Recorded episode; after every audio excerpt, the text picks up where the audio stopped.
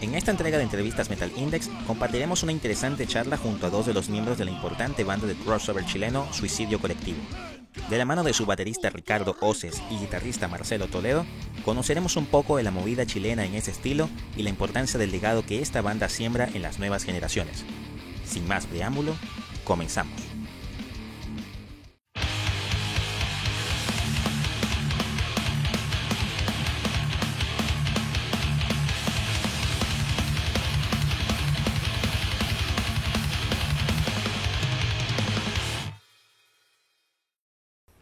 Sean todas y todos bienvenidos a otro episodio de Metal Index.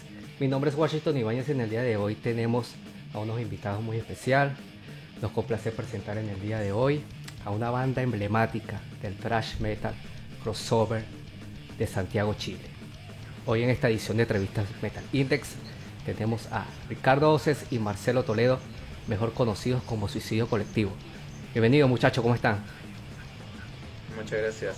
Muy bien, gracias. Gracias amigo, todo bien por acá, gracias igual. Gracias ya, por porque estaba muy bien también, de parte de todo el staff de Metal Index, Jesús, Carlos y Luz, le damos las gracias por compartir este tiempo con nosotros. Y un saludo muy especial a Jorge Comenarias, Arias Mode, por darme el chance de conocerlos a ustedes.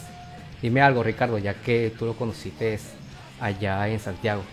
¿Cómo fue esa interacción con Jorge? ¿Cómo lo conociste a él? Sí, gracias igual ahí a Jorge por la oportunidad de abrir a otros lugares, a otros países, a dar a conocer. Bueno, eh, Jorge lo conocí en un trabajo aquí en Santiago, trabajamos juntos de cocinero en sushi. Tuvimos varios meses, como seis meses trabajando juntos. Y igual nos hicimos amigos, porque igual tenía gustos, teníamos gustos similares, entonces nos tuvimos harto que conversar y para pasar el mal rato del trabajo, que tampoco era muy agradable. Pero Pero sí lo pasamos bien. Lo pasamos bien Sí, Jorge, Jorge para mí es, como, como te estaba comentando anteriormente, es como un hermano menor para mí, un amigo muy especial.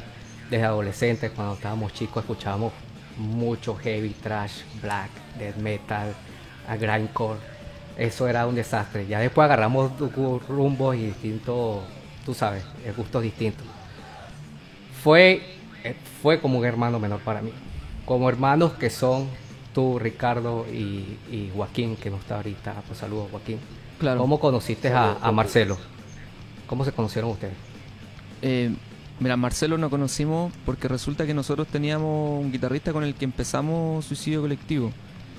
Eh, estuvimos tocando dos años, o bueno, no tocamos en vivo, tocamos una sola vez con ese guitarrista, pero grabamos en estudio cuatro temas con él, que fue los primeros temas que hicimos con Suicidio pero resulta que tuvimos problemas con él por temas de compromiso, no, no, no, eh, no tenía tiempo para ensayar y cosas así.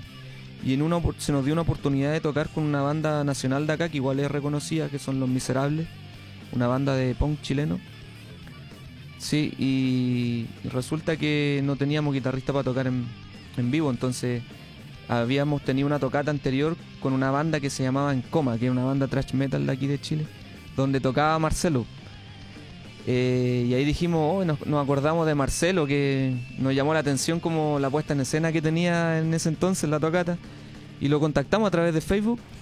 Le preguntamos si quería parcharnos para poder tocar en vivo con Los Miserables, porque era una gran oportunidad tocar con ellos. Y Marcelo, remotivado, dijo que sí al tiro. Le mandamos los temas, los cuatro temas. Se aprendió los temas y llegó al ensayo el otro fin de semana y movió la cabeza como, como un enfermo. Sí. es que como, como dice Ricardo, igual ya habíamos tocado yo con mi banda en ese tiempo en coma, eh, que fue como el 2010, por ahí parece. Sí. Y eh, yo los vi, me había gustado igual el suicidio colectivo, como eh, con esos cuatro temas que dice Ricardo que tenían en ese tiempo. Igual era así como una mezcla entre hardcore, un poco más metal, ¿cachai? Y cosas así. Y cuando me dijeron que tocaban con los miserables, igual yo dije así como puta, que, que fome que no vayan a poder tocar, porque a lo mejor ese día el, guitarrista justo ese día no puede. Y era una buena oportunidad, porque, porque Los Miserables, como dice Ricardo, una banda súper conocida acá en Chile. Y la verdad, también para mí es súper importante, pues, y para todos, pues, ¿cachai? Entonces, eh, fue como, puta, es una bonita oportunidad y bueno, yo lo apaño. Yo me aprendo las canciones, las voy a sacar y todo. Entonces me mandaron el Bandcamp, porque los chiquillos tenían en el Bandcamp la música ahí. Y me puse como a escucharla y, y a sacar las canciones, pues como dice Rica, después ya al, al- al ensayo fue así, pa, pa, pa, pa, pa, pa, pa, tocar y, y ver que, que había química, pues, que se podía hacer, pues, ¿cachai? Claro, nos llamó harto la atención sí que tenía el Marcelo la puesta en escena porque nosotros éramos nos preocupábamos más de tocar y, y- y de que salga bien, pero Marcelo llegó moviendo la cabeza así como un desquiciado, entonces fue como pura energía verlo. cuello. Sí, fue pura energía verlo en vivo. Bueno, y después ya después ya quedó al final con nosotros porque se nos empezamos a ensayar y se nos dieron otras tocatas y ya como a la tercera tocata dijimos, ya, oye, si soy parte de la banda, soy como un hermano más. Y, y ahí quedó con nosotros, Sí. Ahí oficial. igual yo tuve que tomar la decisión después de, de salirme de la otra banda y seguir con Suicidio, ¿cachai? Que también ahí fue una, una decisión personal, ahí viendo el tema, porque también hay compromisos y hay tiempos que uno se va dando cuenta de que, no sé, pues, que, que a lo mejor no, no alcanzáis a tener dos bandas con el tiempo que, como para ensayar o con el tiempo para ir componiendo y cosas así. Entonces, como que ahí, bueno, decidí que, que era mejor estar con Suicidio, ¿cachai? Porque la otra banda como que no, no estaba rindiendo mucho fruto. Entonces ahí fue como que dijimos, ya, no, ¿cachai? Y, la, y la- pues. y la idea, la idea, Ricardo, es de suicidio colectivo. La idea siempre fue formar un power trio. O ya después que ustedes contrataron con Marcelo, no, o sea, como que no pensaron, bueno, vamos a meter otra guitarra en la banda. O, Claro. o su su idea siempre era formar un, un- un trío. O sea, batería, ah, bajo y guitarra solamente. Es que lo, lo que sucede es que él se dio de, de forma natural. Porque al momento de, de componer, de composición con, con mi hermano Joaquín, eh, siempre no- como que no necesitábamos más que una guitarra. po. No sé, po. Eh, igual eh, eh, eh, llama mucho la atención que seamos un power trio, pero se dio de esa forma natural. En un momento pensábamos también tener, no sé, po, al, al principio hasta un vocalista. Pero Mm. también lo que conlleva traer a otra persona a la banda también es más complejo para ponerse de acuerdo, para Sí, la composición, para juntarse a ensayar. Entonces, con mi hermano Joaquín vivimos juntos, entonces estamos los dos siempre en contacto y las dudas las aclaramos al tiro. Entonces con Marcelo ya es más fácil el diálogo, llegar a acuerdos, hacer temas. Y, se dio de esa forma natural, entonces como que dijimos no necesitamos otro guitarrista, no necesitamos un vocalista. Y por eso, siempre fuimos los tres nomás. Ya desde aquel entonces que ya formaron el Power Trio, como les dije anteriormente, ¿qué banda ustedes de adolescentes y de que formaron Suicidio Colectivo fue la que los conllevó a ese gusto por el thrash metal, hardcore, el Sociedad crossover? alcohólica, pues. Claro, No, tan rica. sí, sociedad Sí, alcohólica. pues, sociedad por lo alcohólicas. menos. Siempre, siempre como que, que lo que nos unió, porque por ejemplo cuando yo conocí a los chiquillos conversábamos harto como de Sociedad Alcohólica, pues ¿cachai? Que era como la banda que teníamos como en común que nos gustaba caleta, ¿cachai? Además que cantan en español, digamos, eh, tienen buena, buenas letras, ¿cachai? Y la música es espectacular, pues ¿cachai? El Ricardo, por ejemplo, el ¿cuánto se llama? El Roberto, el Roberto? Catresana, el baterista. Sí, pues, ¿cachai? Entonces tiene como harta influencia de él y puta, para nosotros eh, Sociedad Alcohólica fue como la banda que en algún momento intentamos sacar ahí sus covers, así como mientras Claro. ensayábamos y cosas así. Bueno, Esa no, so- solo no- sociedad alcohólica, pues igual, no sé, pues, escuchamos mucho DRI, eh, Sí. Pantera, Creator, Miserable, Claro, harto pan Sí. rock igual, pan rock chileno. Corrosion of Conformity también escuchábamos en algún momento cuando, cuando estábamos ahí como del principio. Bueno, hace dos semanas yo estaba comentando con Jesús, mi, mi compañero de trabajo aquí en Metal Index.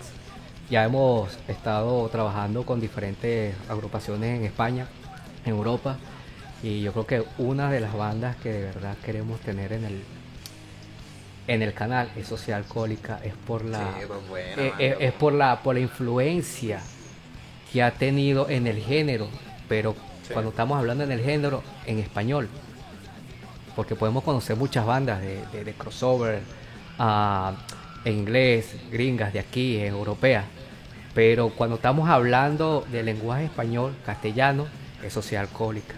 Y ellos Sí, tienen claro. como que un nivel superior a todas esas bandas de, de rock en español.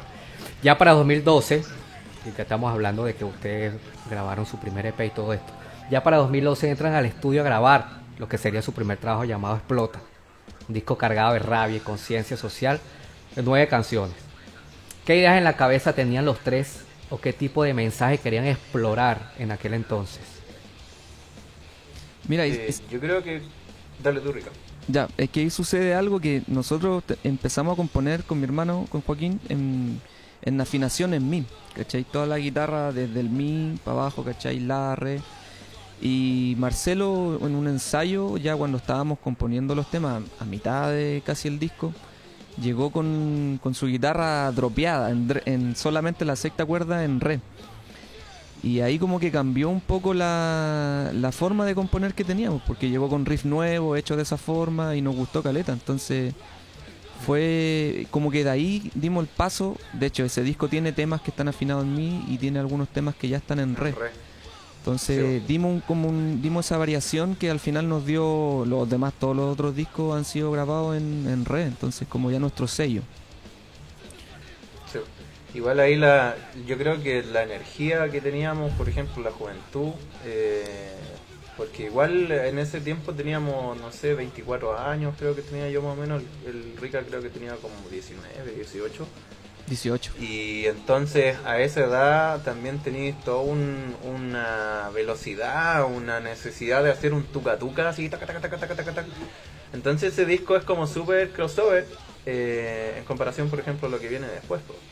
y ese disco a mí me gusta harto eh, porque, por ejemplo, hoy día, ya un poco más maduro musicalmente, por así decirlo, eh, lo escucho y digo, puta, tiene cualquier energía, po, ¿cachai? Entonces yo creo que si hay que, que definir un poco ese disco, es como esa energía y esa euforia de la juventud, de, de ser veintitantos años, eh, que es como, no sé, pues, por ejemplo, si lo comparáis, eh, o así, si hacía el análisis como con otras bandas, no sé, típico Metallica, el Kill Em All, por ejemplo, también eh, los viejos eran re jóvenes, entonces también tenían taca, taca, taca, taca, taca, en comparación con los otros discos. Y entonces, ese disco a mí me gusta harto por esa energía que tiene y que justamente el disco se llama Explota, es porque era, era eso, ¿cachai? Era esa explosión de energía eh, del momento en el que estábamos viviendo, ¿cachai? De cómo veíamos la vida, de cómo queríamos expresar también los sentimientos, ¿cachai? Que en ese tiempo, eh, a, ese, a esa edad, uno tiene mucha euforia, pues, ¿cachai? Entonces yo creo que eso es como lo que define un poco ese disco.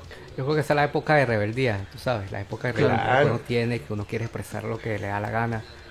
Y, y, y yo creo que más, eh, que estaba hablando con Ricardo anteriormente, en Chile, que ha estado por décadas en el ojo del Sí. huracán con respecto a cambios políticos, sociales, elecciones, una tras otra. O sea, décadas en eso. Claro. No quiero abordar estos temas ya que eso no me compete hablar de política aquí en el canal y mucho menos tampoco yo he vivido allá como puede parecerte la, la Sí. experiencia que pueda tener eh, su, su gente allá en Chile. Pero no solamente hablo de Chile, sino de, de Venezuela, donde Sí, pues, en nosotros general, provenimos. en Y Latinoamérica. Lati- Latinoamérica, completamente. Claro. Y si Este- hacemos la, la visión hacia años atrás, digamos 10 años atrás, no ha cambiado mucho el panorama, pues, ¿cachai? Siguen habiendo las mismas injusticias, ¿cachai? Yo me acuerdo del tema Yo Decido, eh, en ese tiempo estaba justo el tema de... Se estaba tratando de legislar acá en Chile por el aborto libre y cosas así, ¿cachai? Entonces, en ese año ya, el 2010, estaban ese tipo de cosas y ahora recién como que se están dando luces como del aborto en tres causales, ¿cachai? Igual en Argentina ya se aprobó el aborto libre, ¿cachai? Entonces, ese tipo de cosas eh, se han demorado desde esa fecha, desde el 2010, se han demorado harto. Entonces, uno, es importante también ir haciendo como ese análisis de qué cosas han cambiado de 10 años hacia ahora, ¿cachai? Sí, bueno, y este mensaje, el mensaje que estábamos hablando, este, sigue, este mensaje sigue estando en la segunda producción de ustedes que se llama Mata tu Destino, en la cual yo, yo, en mi perspectiva, ya vemos una banda más madura musicalmente. Quiero saber Sí. por boca de los dos individualmente qué representó y qué representa este disco para ustedes. Ricardo. del- Bueno, Mata tu destino. Ya lo que pasa es que ya con ese disco ya teníamos un feeling diferente con Marcelo, que el, el explota no estábamos como conociendo, ¿no? así como era Marcelo venía con su idea y acá estábamos así como para allá y para acá, ya como que en el Mata tu Destino ya definimos varias cosas y ya como que estábamos encontrando el rumbo para buscarle como un sello, un sello a la banda. Incluso empezamos a hacer ritmos más pesados, por ejemplo, como el, el mismo tema es el Mata tu Destino, pues ese tema no es tan tuca tuca, sino que es como más para mover la cabeza así. Claro. Sí, Más vacilón. Sí. Eh, y claro, y también uno en eso también empieza a escuchar bandas nuevas. Pues ya el- ese disco lo grabamos en el año 2015 y Sí, de, de los 2012 o el 2011 que empezamos a hacer los temas del Explota, el 2015 ya habíamos conocido otras bandas, otra influencia. Entonces, igual Sí, eso influye en la manera de tocar de cada uno. Porque uno, yo por lo menos en la batería aprendí a tocar por lo que escucho. Yo Escuchando, escucho algo, sí, escuchando, es, es como esa una forma de aprender a tocar el instrumento.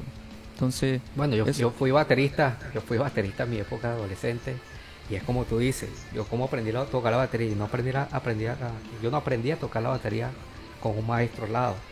Yo aprendí viendo y yo aprendí oyendo Escuchando, sí, pues. y escuchando y ahí fue que desarrollé las características y todo eso. Y Claro, por eso es importante que uno constantemente vaya tratando de escuchar otras cosas, pues, ¿cachai? Porque si te quedáis pegado escuchando lo mismo, puta, difícilmente te vaya a poder llevar a ti en tu música a hacer otras cosas, pues, ¿cachai? Como a, a renovarte o a desafiarte a hacer cosas nuevas, pues, ¿cachai? Sí, bueno, eso es lo, lo que está en boca ahorita, ah, el disco negro de Metallica, que es un disco, Claro. Claro. Es, es un disco que, que como yo lo, lo dije anteriormente en, en un unboxing que hicimos en el canal, o lo, o lo odias o lo amas. ¿Qué pasó con Metallica en aquel entonces? Metallica quería hacer algo distinto. Ya entra otro productor, ya sabemos Sí. lo que pasó con, con su bajista, su primer bajista murió, ya después entra Jason Newsted. Ya después de ah, en Justice for All, ya la banda está como un poco más madura, pues. Y, y Metallica cambia completamente. O sea, Sí. desde un disco como Justice for All, que es trash puro, ya te empiezan a hacer como un, un- un hard rock, una cosa distinta. Yo no digo que, que, que- que el disco sea malo, pero es un disco bastante maduro. Sí, y yo Y creo además que...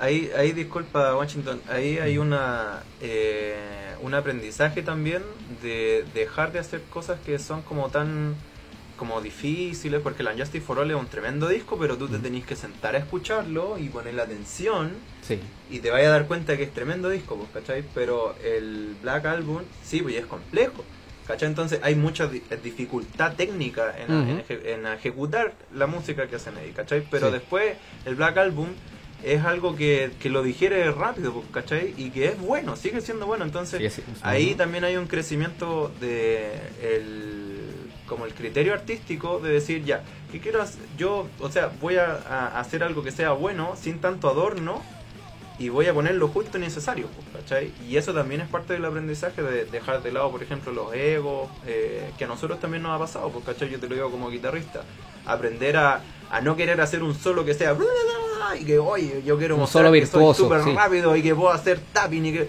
¿por qué aburre? ¿cachai? Eh, de repente eso es más eh, tratar de buscar la admiración eh, de tus habilidades a, a directamente hacer algo que, que sea bueno eh, en, que- se escuche, pues, ¿cachai? Entonces, ese ejemplo que tú das de Metallica, yo creo que ese álbum los tipos dijeron, bueno, vamos a hacer algo que se pueda digerir, que sea masivo, ¿cachai? Pero que sea bueno, pues, ¿cachai? Como lo que, no sé, pues en algún momento empezó a hacer Peter Gabriel también con, con sus bandas, ¿cachai? De que el tipo hizo como un pop, pero que es tremendamente bueno, pues, ¿cachai?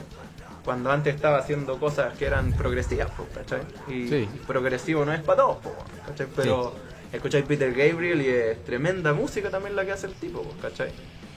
Bueno, ya, que, ya que tú estás hablando de esos cambios de, de ser un poco más directo en la música, yo lo noté más que todo en el 2018 cuando ustedes sacaron el suicidio colectivo, el CS. Yo no sé si es una Sí. vibración o, o es como decir ah, autotitulado. ¿Es un disco autotitulado? Sí, es, Sí. es como homónimo. Ok, de hecho, un disco homónimo.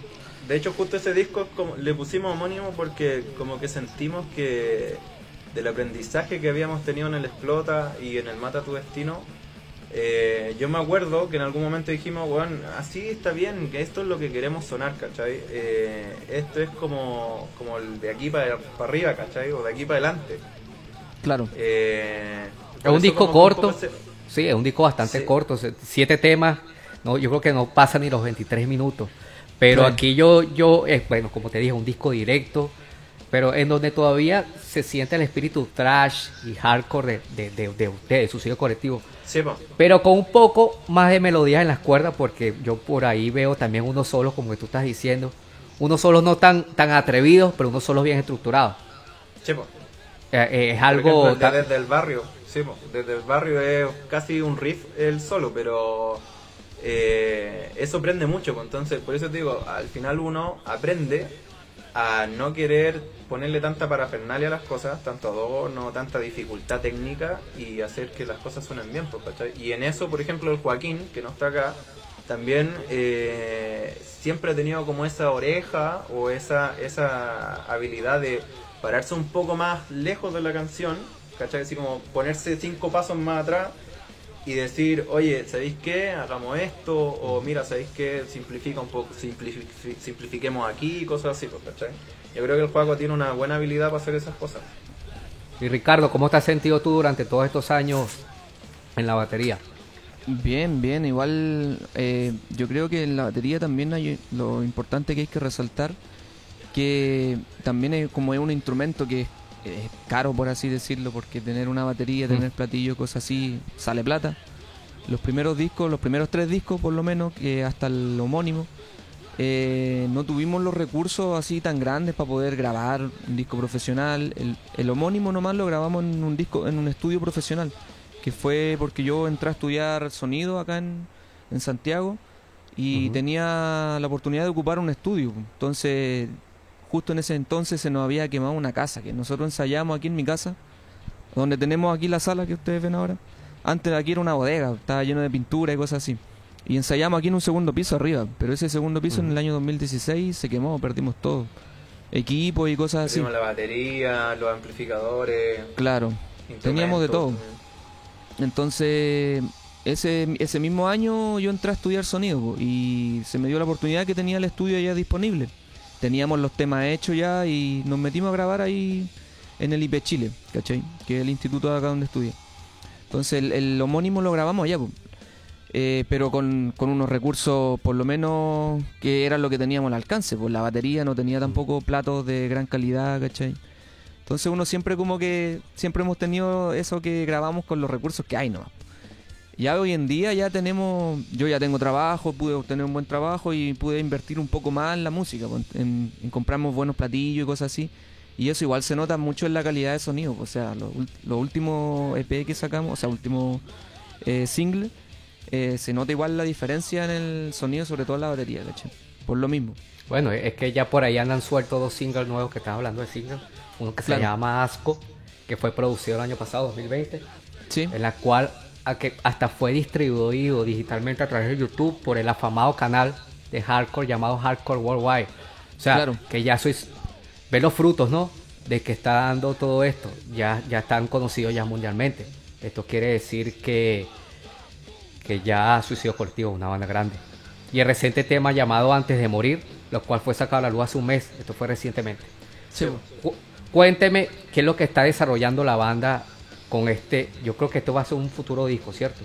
claro, Sí. sí. Y Estos si hay, y si hay, bueno, va- vamos a ver si me da una primicia. Y si hay disco nuevo, podríamos saber el nombre y todo lo referente al mismo. O eso todavía está. El nombre, secreto? el nombre lo vamos a dejar en secreto, pero sí Ok. le podemos un poco explicar el concepto. Ok. Eh, finalmente nosotros eh, siempre hemos tratado de hablar las canciones eh, de las vivencias que tenemos, eh, de las cosas que nos van ocurriendo, ¿cachai? Porque eh, en sí eso tratamos de expresar en la música, las experiencias un poco como desde nuestra perspectiva personal.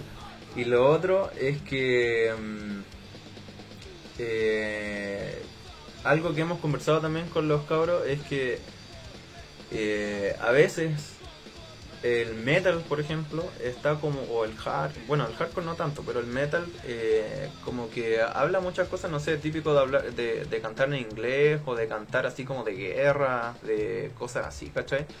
Que no son eh, cosas que realmente uno vive de cara, ¿cachai? Eh, hoy día nosotros no vamos a la guerra. felizmente no hay muchas guerras, por lo menos acá en Latinoamérica. Sí, en Medio Oriente, en Palestina, por ejemplo. Pero felizmente por este lado no hay muchos. Entonces, hablar de eso es como tratar de apropiarse de cosas que no son. Entonces, este disco nosotros estamos planteando eh, que las, las temáticas eh, sean cosas de las que vivimos a día, a, día. Entonces, eso es un poco el concepto. Y, y también hemos conversado de, de cómo se está dando este efecto del arte urbano. Por ejemplo, no sé, con el trap o con el rap, el hip hop. Eh, también las temáticas de, de ese tipo de, de- de bandas o de música también siempre hablan de eso, como decía el Ricardo, no sé, pues de la drogadicción, ¿cachai? O de la vida, eh, eh, de la vida misma, pues, ¿cachai? Entonces, Claro, Eh, y eso también hace que la gente sienta como una representatividad en, en, en la música. Entonces, a no sé, pues, hablar de algo que no te representa en sí y te va, Sí, no, pues. te, no, te vas, no te vas a sentir representado con ella. Entonces, también eso lo, no, no, es, es lo que intentamos lograr acá con Suicidio. Es hacer eso, o sea, hacer música que es del barrio, música que es de la calle, que con la que te puedes nosotros- identificar. Claro, no- y por- es porque no, no es porque nosotros tampoco nos creamos creer así, sino que es nuestra vida normal. Nosotros vivimos en un barrio, vivimos con, en, en estos lugares, entonces es mostrar la realidad, por así decirlo. ¿De qué otra cosa vamos a hablar? De forma Claro. sincera, ¿cachai? Porque al final Claro. eso, eso, eso es lo importante. Sí. Tú tenés que hacer una letra que sea sincera, honesta, ¿cachai? Y si vas a ser honesto tenés que hablar de las cosas que, que te pasan a ti, que te pasan al- que pasan alrededor tuyo, ¿cachai? Pues si no lo otro va a ser apropiarse de cosas que no te pertenecen, ¿cachai? De palabras que no, que no, que no están en tu, en, en tu cara. que lo que me, tú me estás diciendo del hip hop, el hip hop, yo creo que el hip hop es una, una rama de la música que siempre va a estar conectada a- al rock, porque el hip hop, yo escucho hip hop, mu- muchos hip hop Sí. de los 90, muchos hip hop viejos, ya ahorita el hip hop ha cambiado mucho, esas vertientes de reggaetón, trap, y eso es otra cosa, pero esa vivencia del día a día, de la calle, de la lucha, siempre Sí. va a estar conectada al, al rock. Más que Sí. todo en el hardcore. El hardcore es un lenguaje callejero.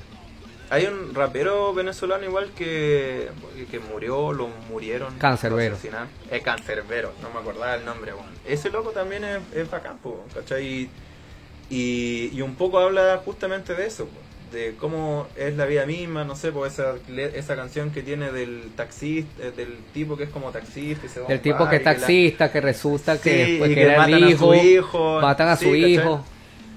Exacto, Sí, sí. entonces esa- esas son canciones que al final te reflejan una realidad de donde se, donde se vive, pues, ¿cachai? Y lo mismo el hardcore, pues, ¿cachai? El hardcore que también que había en Nueva York, ¿cachai? Cuando era como de, la, de, de los guetos de Nueva York, también hablaban de eso, pues, ¿cachai? Si tú escucháis las letras de Cromax o de cualquier otra banda como de, de esos lados, Madball, tipos- ah, Madball, el, el- ¿cachai? el mismo Hatebreed. Sí, pues los tipos te hablan de, de lo que existe de verdad, pues, ¿cachai? Entonces, eso es a lo que nosotros estamos apuntando hoy día con... con O sea, no es lo- a lo que queremos apuntar, sino que se da de forma sincera, porque la Sí. música eh, tiene que ser sincera. No Sí. como... Bueno, ya, ya de seguro, ya, ya yo quiero escuchar esto. Pues esta es todo esto que me dijeron. Yo voy a ser primero que me voy a anotar para escuchar el nuevo disco de, de Suicidio Colectivo. Ahora bien, muchachos, ¿qué planes a futuro en cuanto a giras tienen previsto ustedes? Bueno, ya lo que queda de este año y para el año que viene. Algo fuera de Chile, Latinoamérica. ¿Alguna Sí. vez los veré en Estados Unidos? O... Tenemos, tenemos Aquí en contactos Europa, con- allá en Europa. tenem- tenemos contactos con bandas de otros países, en Argentina, en Perú, por ejemplo, con este tema que hicimos ahora. Se abrieron hartas puertas eh, con, por ejemplo, como lo que estás haciendo tú, eh, con estas entrevistas que pues, en Venezuela para que suene nuestra música, ¿cachai? O también hay otras personas, eh, también hay un cabro que acá, acá en Chile, que también es venezolano, que se llama El Ruidoso Gabo.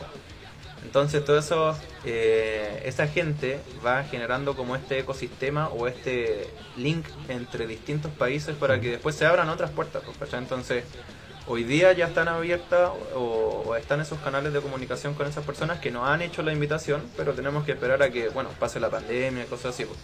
Y ojalá, yo le digo a los chiquillos que el- ojalá que podamos ir en algún momento a Brasil. A mí me gustaría ir a Brasil porque veo que hay harta movida como de hardcore, de trash, crossover. O a México también. O a México también, pues, ¿cachai? Entonces ahí hay harta movida y, y, y es entretenida esa movida igual, ¿cachai? Eh, Bueno. reales, de bares, de, de lugares como ocupas, ¿cachai? Entonces eh, me gusta harto eso. Yo creo que, Brasil es la... yo- bueno, no sé, para mí, yo creo que la Brasil... de- yo, yo puedo poner un podio de, del metal en Latinoamérica. Brasil, Chile y Argentina. De- bueno, Brasil, ya, ponemos, ya conocemos a Brasil, Sepultura, Sepultura, Crisium, sí, Ratos Hoy día Project 46 también, una muy buena banda. Brasil, Malvina verdad. también hay una que es como hardcore crossover también que es súper buena, ¿cachai? Pero ojalá, antes- ojalá también puedan venir para, para acá, para Estados Unidos. Si de Sí, verdad sería bueno. un- Estados un- Unidos. un- sí, un buen booking, Antes- de verdad antes- que aquí estamos a la orden. Antes de hacer una gira también para afuera, también tenemos pensado de hacer una gira aquí en el mismo nuestro país, en Chile. Mm. Sí, ya que nosotros, Sí. no- nosotros por lo menos con suicidio hemos tenido siempre un problema aquí en Santiago de que lo- las bandas, o sea, las productoras grandes, los locos que hacen los conciertos masivos, traen bandas de afuera, eh, nunca se nos ha dado mucho la oportunidad de entrar en ese núcleo porque ellos son como muy cerrados en su núcleo, así de invitan a sus amigos, a su a sus compadres y cosas así, entonces nosotros como nos aburrimos un poco de eso y eh, nos, nos compramos equipo, compramos parlantes, nos compramos amplificadores con el tiempo, de todo, y empezamos a hacer nosotros nuestros propios eventos, nuestras propias tocatas con el sonido que nosotros queríamos, porque queríamos sonar bien. Entonces nos compramos nuestro equipo para sonar como nosotros queremos. Y en base a eso también le dimos la oportunidad, empezamos a dar la oportunidad, no vamos a tocar solo, empezamos a abri- a abrir la oportunidad a otras bandas para hacer eventos con otras bandas.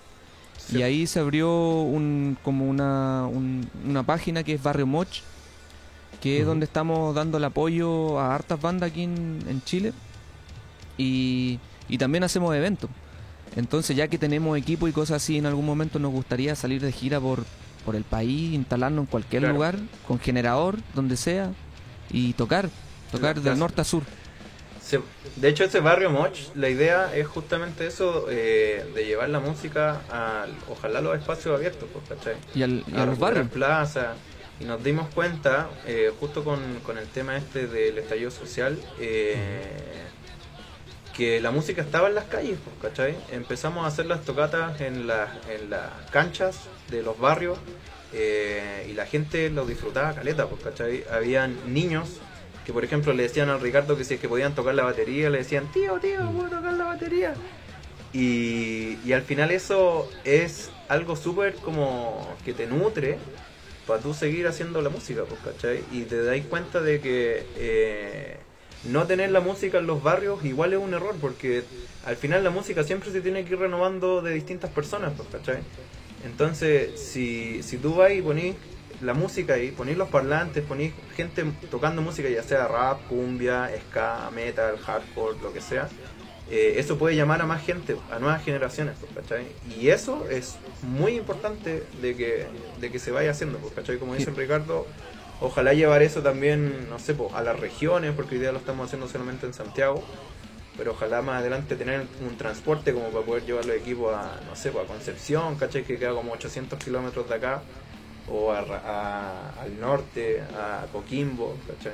Cosas ¿Qué así. pasa? Eh, pasa Bueno, también eh, que la- eh. las nuevas generaciones no, no salen a lugares, no van a tocatas y cosas así. Entonces pensamos que ahora ya tiene que ser al revés. Las tocatas tienen que llegar a la, a la gente, a, lo- al- a los cabros más jóvenes, ¿cachai? Que son los que tienen esa energía y esas ganas de escuchar cosas nuevas.